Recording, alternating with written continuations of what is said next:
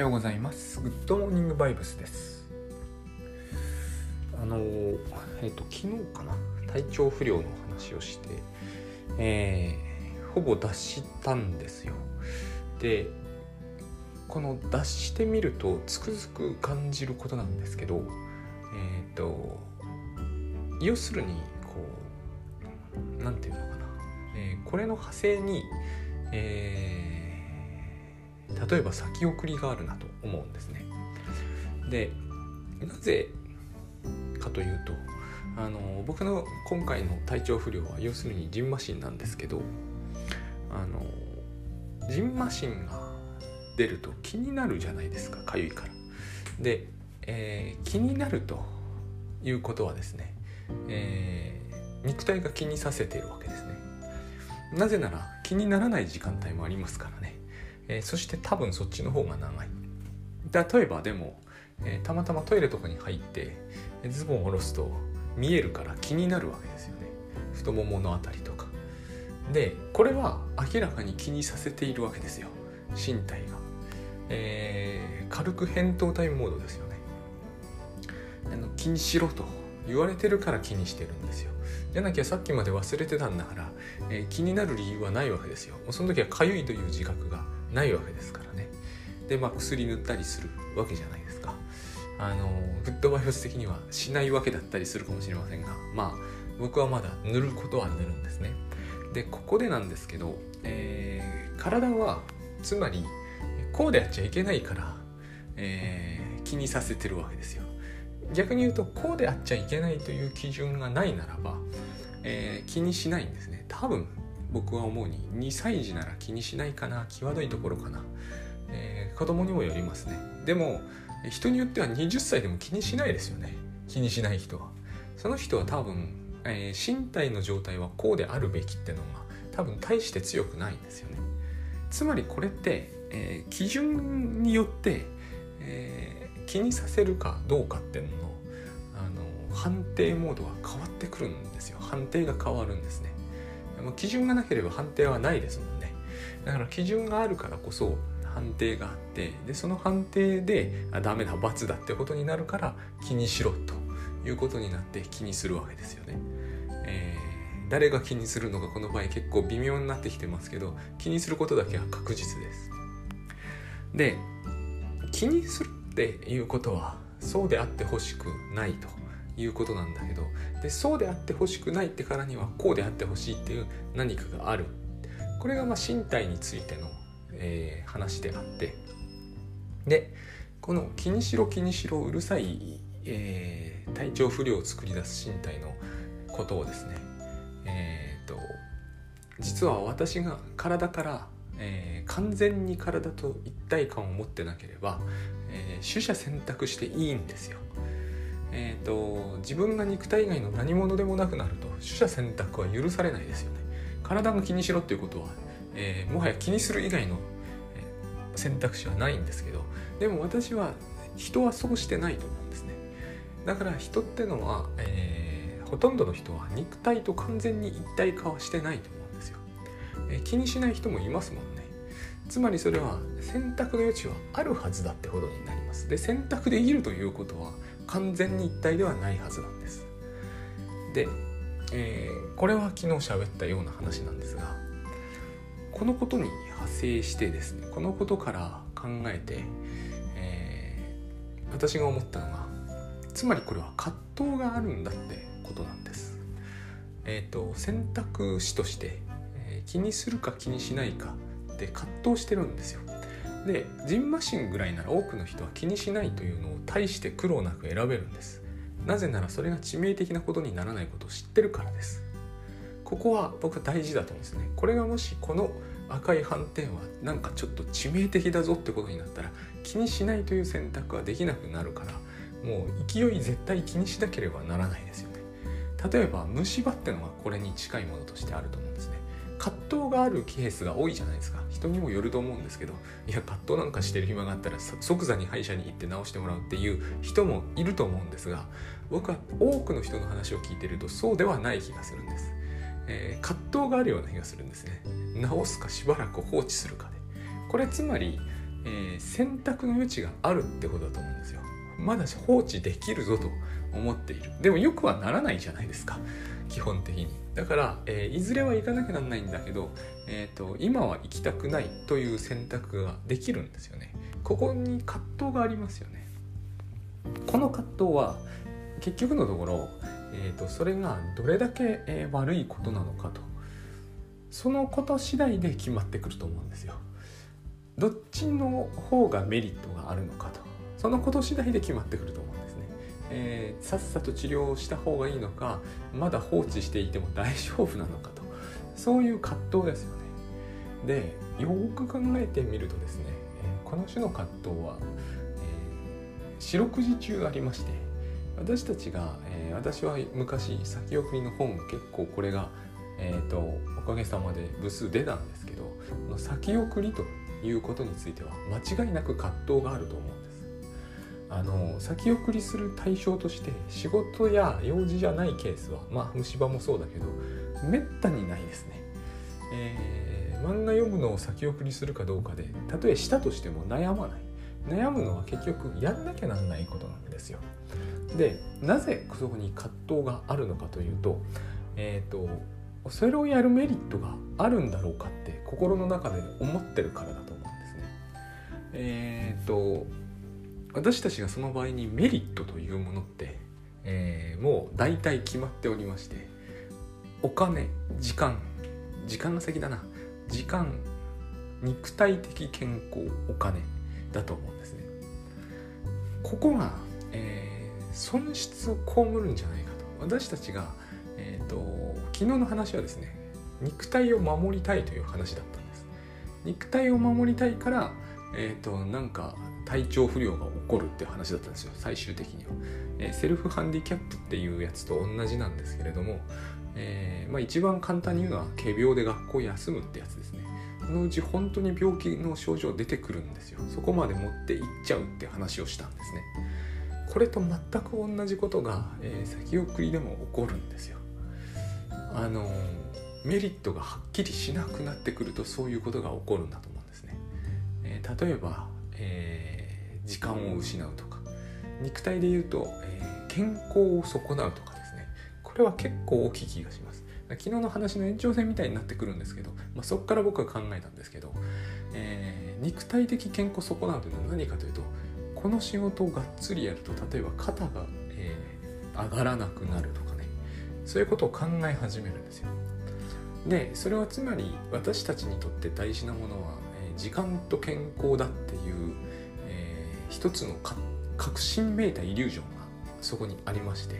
えーと、昨日の「私は肉体そのものだ」ってイリュージョンとよく似てるんですけどこれは。もう絶対になんか譲れない何かみたいになってるんですよ、えー、時間と肉体的健康を損なうわけにはいかないと。でそうした場合、えー、それを危険にさらす時間危険にさらすことはいっぱいありますよね。まあ簡単に言うと時間かかる仕事をやるということはすでに時間の危険に時間を失う危険をリスクを冒すことになるわけですが、えーと、ちょうど昨日のその、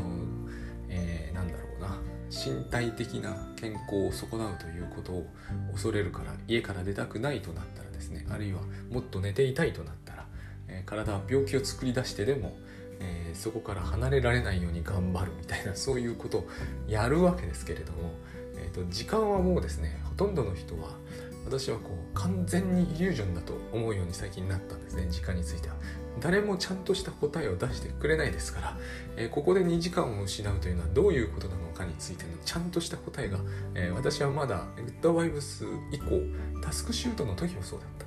ここ56年で1回も聞いたことがないんですよね。時間を失うことがどうして恐ろしいのかについてのあの納得の多分万人に納得のいきそうな答えっていうのが出てこないんですよ。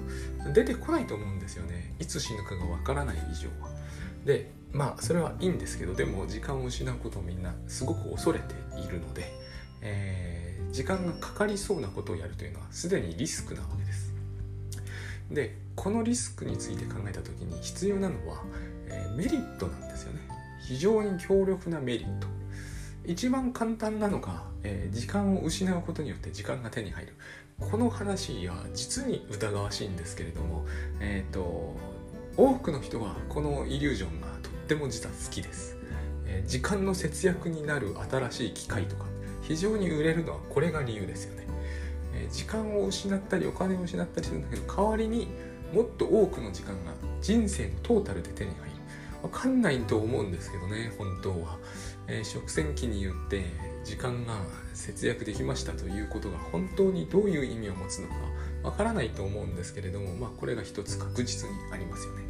でも多くの場合これは物を買うことによってあるいはサービスを買うことによって提供されるものであって、えー、仕事をすることによってこれが手に入ることはほぼないです。だから、えー、時間を失うリスクを、えー、時間を得るメリットで、え補填することはできない。これが一つ目ですね。次に、え、時間を失うリスクを冒す。あるいはこう肩を痛めると健康を損なうリスクを冒して仕事をすることで、えー、肉体的健康増進する。ほぼないですね。えっとこれが機能するのは、えー、フィットネスジムに行くとかなんですよ。でこれすらも葛藤の対象になるわけですね。なぜならば、えー、果たして結局フィットネスジムに行って、まあ、器具ガッチャンガッチャンやったりする。あるいは、まあ、走るのもいいかな。あと自転車こいだりするじゃないですか。あれをすることにより時間は失いますよね。確実に。まあこれは非常に怪しげな話ですけど失うとしよう。1時間時間を失います。そして疲労するから肉体的な健康も一時損なってる可能性がありますよね、えー、けれどもあれをすることによってこう人生のトータルでの健康が増進されるというメリットがあるんですよ。ここで葛藤が生まれるんです。なぜかというと、えー、トータルで本当に肉体的健康は増進するんだろうか確信が得られないわけですね。確信は得られないですよね。あのもしかするとマウンテンバイク漕ぎすぎて足を痛めるかもしれないそういうことをしないためにトレーナーとかがいるんだけれどもこのトレーナーの存在ということがすでにですねえーと、自分じゃ判断できないということをよく物語ってると思うんです一つには。で自分じゃ判断できないということに加えて、えーと、やっぱり足を損なう足の健康を損なうかもしれない健康促進に行ってんのに、えー、損なうかもしれないというリスクを冒すんですよね。これが、えー、葛藤を生むわけです。で残るはお金なんですよ。仕事はこれしかないと思うんですこの考え方を取った場合。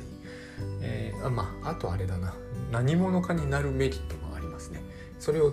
え付け加えよう。ただこの何者かになるメリットって結局競争力の強化って話で最終的にお金につながってんじゃないかと思うんですけどまあまあ、えー、何者かになる有名になれるメリットにしましょう。ところがこれ仕事ってのはすげえ疑わしいですよね。例えば昨日私がようやく本の原稿をあげたんですけどあれを途中でこの考えで言ったら挫折するのはよくわかります。例えば今日2センチ書くじゃないですか。本にならないですよね。絶対ならないですよ。2センチ書いただけでは。で2センチの本とかってないですから。で2センチの本書くじゃないですか、えー、お金にもならない。なるかもしれないんですよね。トータルでは。2センチを、えー、と200日書いて4万字にすればあーともっといくな。2センチだったら、えー、ともっとはるかに短くてですね。えー、50日ですね。50日もやれば10万字前後いくんで、えーと、本にはなる。字数的にはでまあお金が得られる。時間は失いますね。で肉体的健康も失います。少しだけど目がしょぼしょぼするとかあるから。で代わりにお金が得られる。ついでにその本が爆発的に売れれば、えー、何者かになれます。でもこのこの後ろの方はすごい疑わしくて全く誰も反応してくれない可能性もかなりあります。普通に。そうすると、えー、結局この2つとメリットを当てにした場合いや今日2000字書く気しないわってことにはなりえますよね。つまり葛藤がそこにある。この葛藤があるというのは書きたいっていう気持ちは当然あるってことです。多分全くないんだったら悩まないですよね。書かなければいいだけの話です。書きたいから葛藤があるんですよ。で葛藤することによって葛藤葛藤が発生するのは結局この、えー、実はメリットを得ようとしているそのメリットが、えー、むしろ失うだけに終わるんじゃないかっていう葛藤なんです。時間肉体的健康。それによって手に入れようとしてるのも時間肉体的健康。あるいはお金。でまたはお金をかけることによって時間肉体的健康。またはお金を得る。だけれども結果として時間肉体的健康。またはお金を失うと。これのやり取りを考えてるんですよね私たちは。いつでも、え自分自身の中で。で時間は自分自身だけで生きてるならば圧倒的に不利ですよね。ひたすら時間使うだけで終わってしまう。絶対手に入らないものですよ、えーと、ただひたすら自分のために行動している限り時間は減るだけですよね。この考え方も相当変だと思うんですけど何が言いたいかというと人は助けてくれないじゃないですか。例えば私が漫画を読んでいます、えー、3時間損しましたからその分、えーと、なんか仕事をしといてくださいってこれは無理ですよねお金でも払わないとつまり結局このやり取りのために私たちは何を何かをする時には葛藤が生じるとすれば、えー、その時間か健康かお金を失うそしてそれに見合ったほどは入ってこないということについての、えー、不安なわけです。でここで面白いことが起きると思うん。昨日の、えー、体調不良が作り出されるのとよく似た話になっていくと思うんですけどこの葛藤が発生した時は私は先送りの本でも書いたことなんですけど、えー、はっきり書いてないから多分、えー、理解されなかったというか伝わらなかったと今反省してるんですけど要するに、え、この葛藤が発生した時は100%先送りすることになるんです。葛藤が発生しました。しかし実行するっていうケースは100は言い過ぎか。でも99%は先送りになります、え人によっては100%になっちゃいますね、え、だから99%をはるかに超えるけど100とは言い切れない。でもこの葛藤が生じてしまったら先送りになる降参は絶大的に高い。なぜかというとイリュージョンを作るからなんですよ。これ何がやってるか何をしたいかというとですねメリットをはっきりさせたいんですよね。あるいはデメリットをはっきりさせたい。することによって葛藤を解消したいわけです。で葛藤を解消するためには、えー、メリットデメリットってよく言うんですけれども、えー、私としては避けたい言葉ですがこれだけ使われているんで一応あの踏襲しますけど造語じゃないですからねこれは。メリットデメリットを考えると、ね、はっきりさせようとすると。ではっきりすることは絶対ないんですよところが。当然だと思うんですね、えー、私が本を書いた。それによってどんな利益がはっきり得られるかは書いた段階では全然わからない最終的に本は出ないかもしれません、えー、私がブログ記事を書いたに至ってはもっと怪しいですよねそれによってそれは異常にバズってえっ、ー、と多額の報酬を得られるという可能性もゼロじゃないですけどまあ今時ほぼゼロですよね。一体あれは何のために書くのかというとメリットデメリットみたいな話をしたら全く分からなくなっちゃうわけです。でこの例えば私は仕事のって大橋悦夫さんが、えー、運営しているブログに書かせてもらってますけれどもこれだってメリットデメリットで考え始めたらもう、えー、アイロですよね。あの何ていうか闇ですよね。さっぱりわかんない。ってことになります。お金なのか、えー、名声なのかえー、健康健康はないよね。健康はない、えー、そういうものをあの天秤にかけ始めたらですね葛藤が生じるところにとどめ置かれるしかないわけです。メリットがないとも言えない。デメリットがないとも言えない。結局わからない。でこういう時に私たちは、えー、どういうわけかというのも変なんですけどこう守りに入るしかないんですよ。えーと、時間健康肉時間肉体お金は。守りに入る以外はないんです。そもそも時間は増やせないわけだから守りに入るしかないんですよね。時間っていうのは節約って言葉が一番しっくりくるように守りに入る以外の手はないわけです。で守りたいという気持ちがある以上財産とか健康とかもですね、えー、結論は出ないんだったら結論の代替えを作り出すしかないですよね。代数みたいなもんです。X というわからん数字があるんだからそれは X としておくと。そうすると X の答えが出るのが代数のすごいところなんだけど、えー、この X に変わるものが現実ではイリュージョンなんですよ。他にはありえないわけです。ここでメリットデメリットを、えー、頭の中で黙々黙っとやるわけじゃないですか。みんなやってますよね。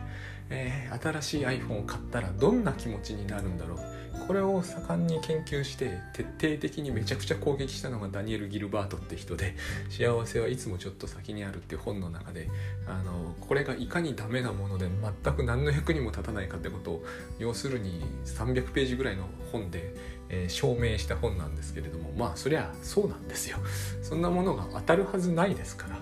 いかに全然全く当たってないかを彼は書いただけなんだけれどもまあ、えー、話題になりました。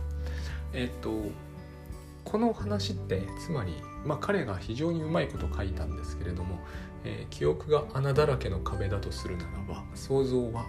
空中に浮かんだ、えーと、穴の中の壁だみたいな言い方をして要するにもう想像によって、えー、作り出されたものというものは何にもできてないよっていうことを、まあ、彼はそういう表現を取ったんですけれども、えーとまあ、これをでも僕らなぜかやるんですよね。非常に信用のおけるものだとしてやってるわけです。でもまあこれは信用が置けるはずはないんですよ。あのイリュージョンを作り出すことによってメリットを明らかにするとなぜならメリットが明らかにならないからというもうこの図式から考えても明らかにならないから、えー、想像によって明らかにするっていうのは代数 X と同じで分かりませんと言ってるのをただ別のことをやって置き換えようと頑張っているだけなわけです。で本書くにしてもセミナーやるにしても、えー、私の仕事で寄せて言ってますが本書くセミナーする、えー、仕事のブログでもいいですよ。チェンジズの記事でもいいです。書くにしてもそのメリットを明らかにならないから、えー、イリュージョンを作って埋めようとした場合守りたいって気持ちがなあればこういうことしないわけですから時間肉体系健康お金の何かを守りたいという気持ちがないならばそもそもまあ時間ですけどねこの場合は。時間を守りたいという気持ちが全くないならそもそもこんなことする必要ないわけですから、えー、守りたいという気持ちは絶対あってそこから葛藤が発生しそれの葛藤を解消するためにイリュージョンを作るんだからこのイリュージョンはですね悪いものをイリュージョンする以外の手は何にもないですよね。えー、もしこのイリュージョンがイリュージョンだと自分で分かってるのにいや素晴らしい結果になるに決まってるってんなら最初から葛藤起きてないですよね。えーと、仕事に書けば、えーと、いいことばっかりだっていうことになってるんだったらですねあの葛藤起きないわけですよ。書きますよねそりゃ。えーと、チェンジズでも同じだし本でも同じだしセミナーするんでもセミナーすれば大盛況でみんながすごく喜んでくれてあの悪いこと何も起きないっていうイリュージョンイリュージョンなんだから何考えたっていいわけじゃないですか、え、考えるんだったらですね葛藤起きないんですよ。葛藤が起きるからにはそこに悪いことを想像するんです。でこれをリスクヘッジという表現を取った場合取るんですけれども、えー、取るやり方の場合は最も悪いことをイリュージョンで想像するしかないですよね。当たるかどうか分かんない。どんな想像してもいいっていう、えーと、条件でしかも、えーと、何かを時間を守りたいとあるいは名誉を守りたいという理由によって、えーとこの葛藤が生じている以上葛藤が生じたところから発生するイリュージョンは自分が考えうる限り最悪のものになるわけです。仕事なのに書く。えっ、ー、と読んだ人はみんながっかりしそもそも PV は全く伸びずお金には全然ならなくて、えー、かけた時間は膨大であの中の人の大橋さんもとても嫌な気持ちになる。書かないですよね。絶対これ書かないと僕なら思いますね。こういう想像をした場合は。セミナーも同じですよ。あの募集をかけた。誰も来ないかせいぜい1人だったと。でその1人もものすごい不機嫌になって帰っていって、えーと、お金も払ってくれなかった。でも損失は莫大な莫大なものなんないな、えー、会場費は損をして準備にかかった時間もすごく膨大だった。で帰りになんか交通事故に遭って、えーと、足がとても動かないようになってしまいました。っていうイリュージョン、えー、最悪の想定なんでしておきましたと。もう絶対セミナーできないですよね。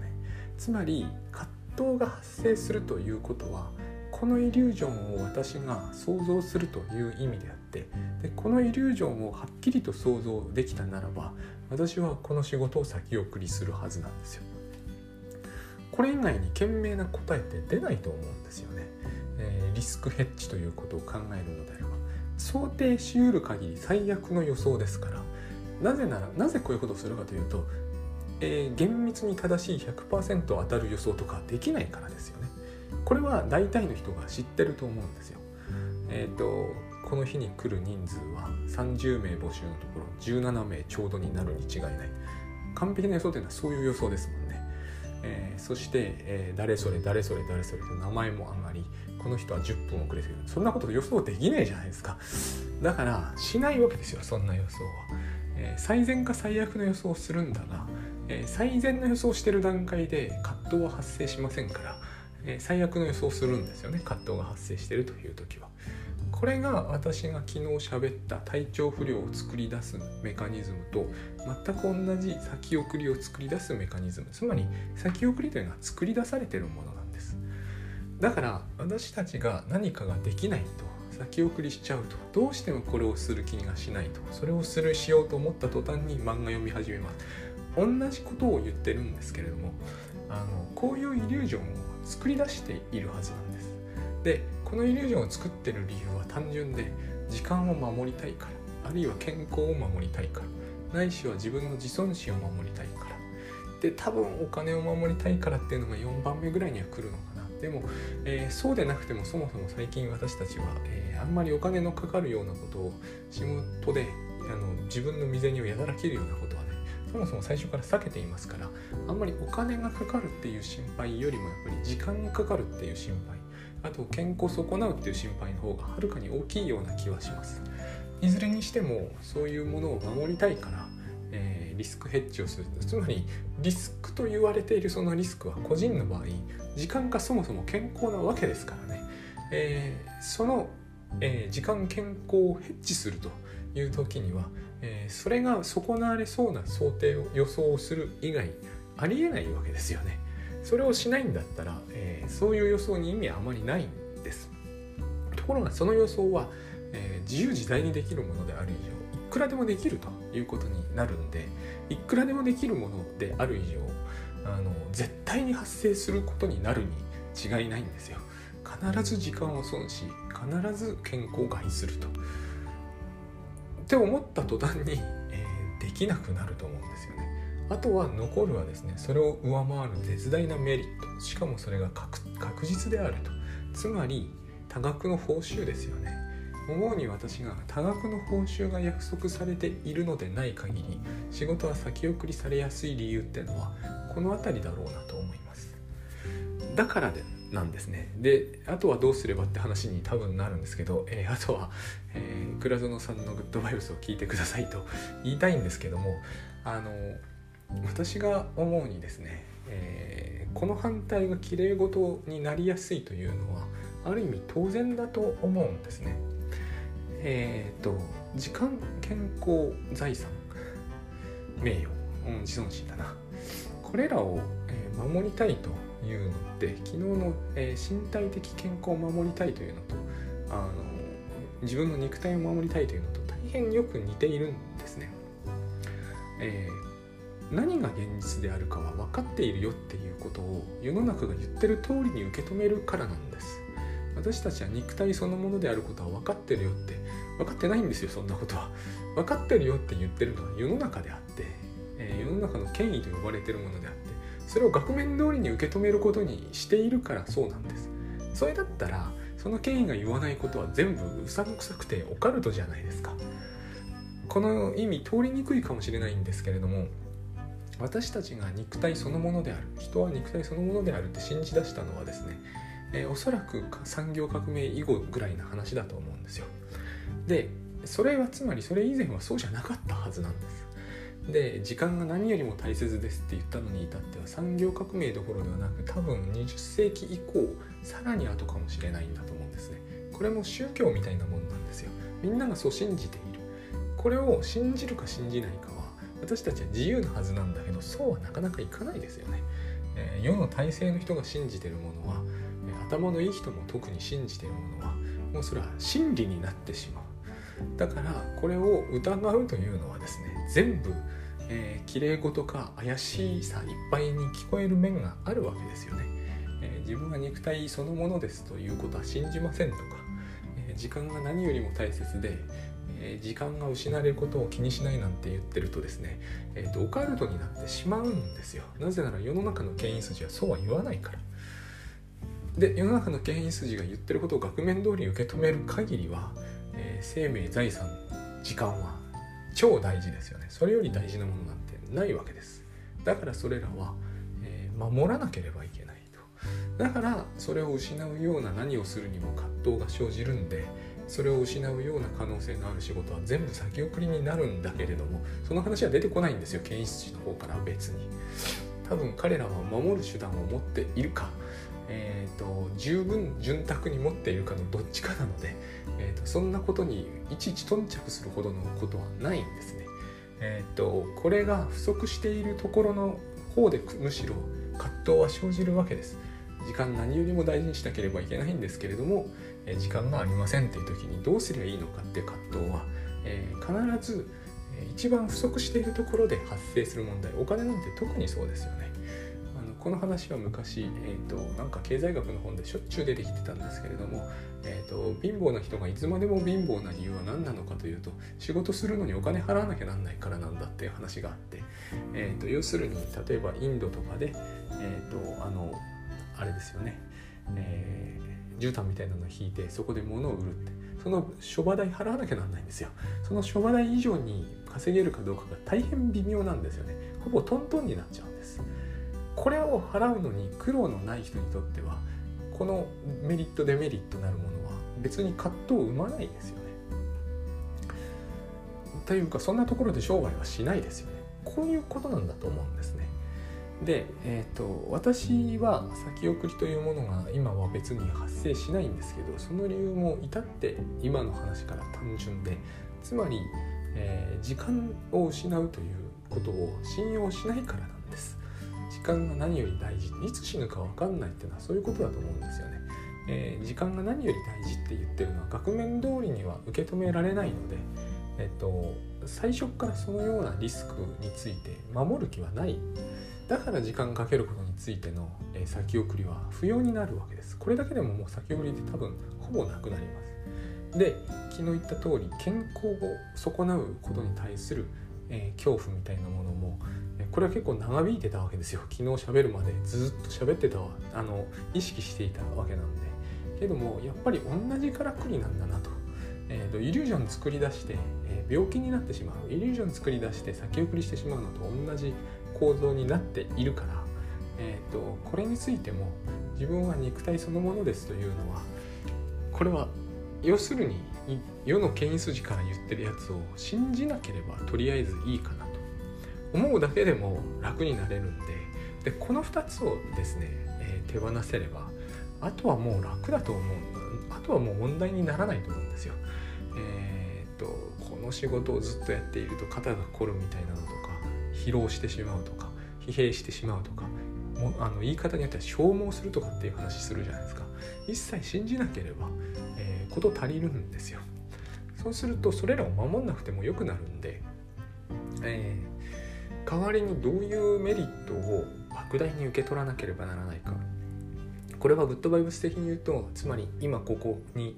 今ここにいることによってえっ、ー、と何て言うのかな。そのフィードバックがリアルタイムで得られるっていうこの感覚は普通にみんなあると思うんですけどね、えー、先のことを心配したり一切せずに漫画読んだりしてるとと報酬十分戻ってくるじゃないですか。あの感覚と全く同じものが何やってても得られるはずなんだけれども、えー、この話もえっ、ー、と何て言うのかな。綺麗事さに一層こう拍車がかかるんですよ。多分最初からなかなかこれを受け入れるこの前段階を受け入れる気になってないからだと思うんですよね。つまり時間を失う恐怖感というものが、えー、これほどやかましく言われている中で根強いので、えー、今ここにいるって言ってもですね今ここにいる間に時間が失われているような気がするんだと思うんですね。これはもう気の問題なんで感じがするみたいな話なんでえっ、ー、と一旦こうそこから切り離した時の自分の感覚それはあると思うんですよ。寝てる時の感覚とかがそうなんで。その時の感覚を疑わなければいいはずなんですね。寝ている時には味わってるんですよ。もっと寝ていたいとか思ってる時に味わってるんですよ。それから10時間ぐらい経ってあの時8時間も寝てしまったとかって後からそれを後悔として意味づけるから、えーと、損失に転換されてしまうんですよ転落に近いですよねこれはねだからそれをしなければですね僕はしてないというただそれだけなんだけれどもしなければ、えーと、報酬というものは黙ってても得られるはずなんですね。えっとこの報酬云々ということをただ私は今日は考えるよりもそのコストとしての時間と、え健康というものを信じなければもう少なくとも、え、先送りというものは撲滅できるというふうに思います。お金は多分そんなに気にこのケースではされてないと思いますから。